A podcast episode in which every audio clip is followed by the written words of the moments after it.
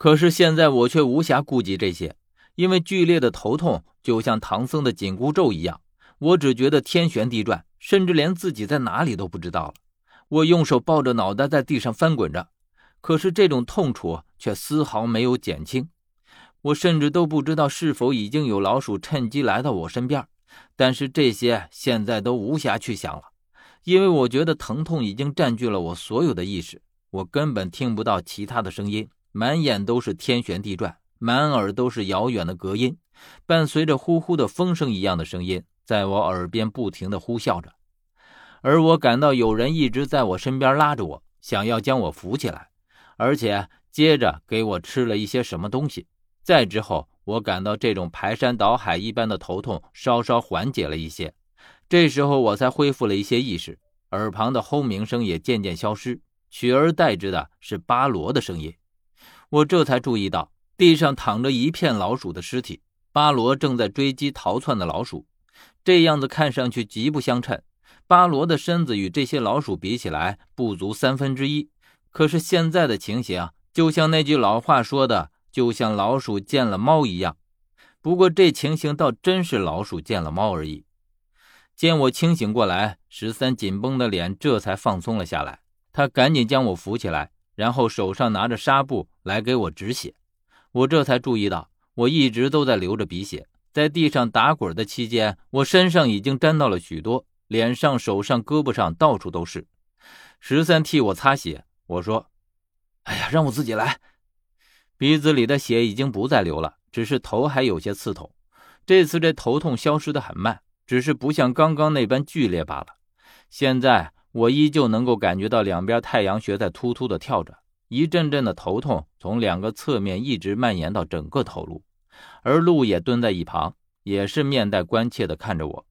我见了他，这才问道：“你们怎么赶过来了？”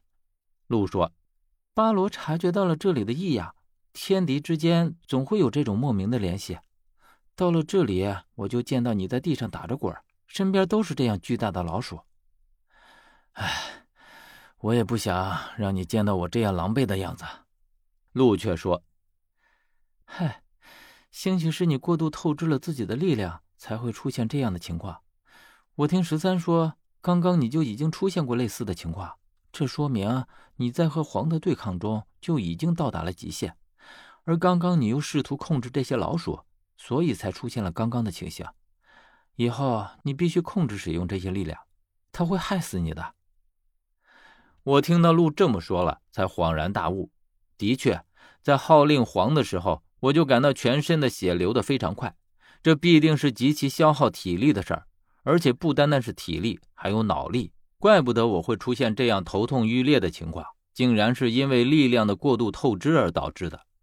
我还以为这是我的天赋，取之不尽，用之不竭呢。这时候，我听见鹿悠悠地叹了一口气：“唉。”毕竟你的身体是普通人，是承受不住这样接二连三的消耗的。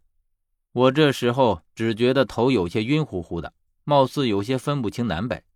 鹿说这是正常现象，等我休息一会儿，这种眩晕感就会自己消失。而如果我没有猜错，刚刚十三给我吃的什么东西，也应该是鹿给他的。要不是鹿及时赶回来，只怕我和十三还真不知道该如何收场。那些个老鼠交给巴罗，那是小菜一碟可以说，巴罗无论从哪里来讲，都是这些老鼠的克星。可是接着我就想到了他们的共同点，那就是他们的体型都异于普通的猫和老鼠。而且我第一次见到巴罗，貌似叶城也是说他是吃尸体的，竟然有这么巧合。这些老鼠也是靠啃食尸体才有这样的本事，难道巴罗也是因为这样？但是我却不好直接问路，因为如果真是这样的话，巴罗必须定期啃食尸体，那么这些尸体除了坟墓里面的，还会是哪里的呢？想到这儿，我已经不敢再想下去，因为这后面残酷的真相让我有些不敢相信。有谁愿意自己死后的尸体是被当做食物吃掉的？很显然，有许多人死后的确变成了他的食物。那么这样说来，巴罗和这些老鼠从本质上来说，其实也就没有多大的区别。之所以我会觉得这些老鼠残暴，是因为它们对我有威胁，而我觉得巴罗是好猫，完全是因为他在帮我而已。除此之外，他们其实真的没有什么两样。这时候，十三打断了我的沉思：“何远，你在想什么呢？这么出神？”我看了陆一眼，却发现他也在看着我。然后他说：“你的这般想法就从来没有变过。你是在想巴罗需要吞食尸体的事吧？”啊，你你怎么知道？因为曾经他也是这么想的。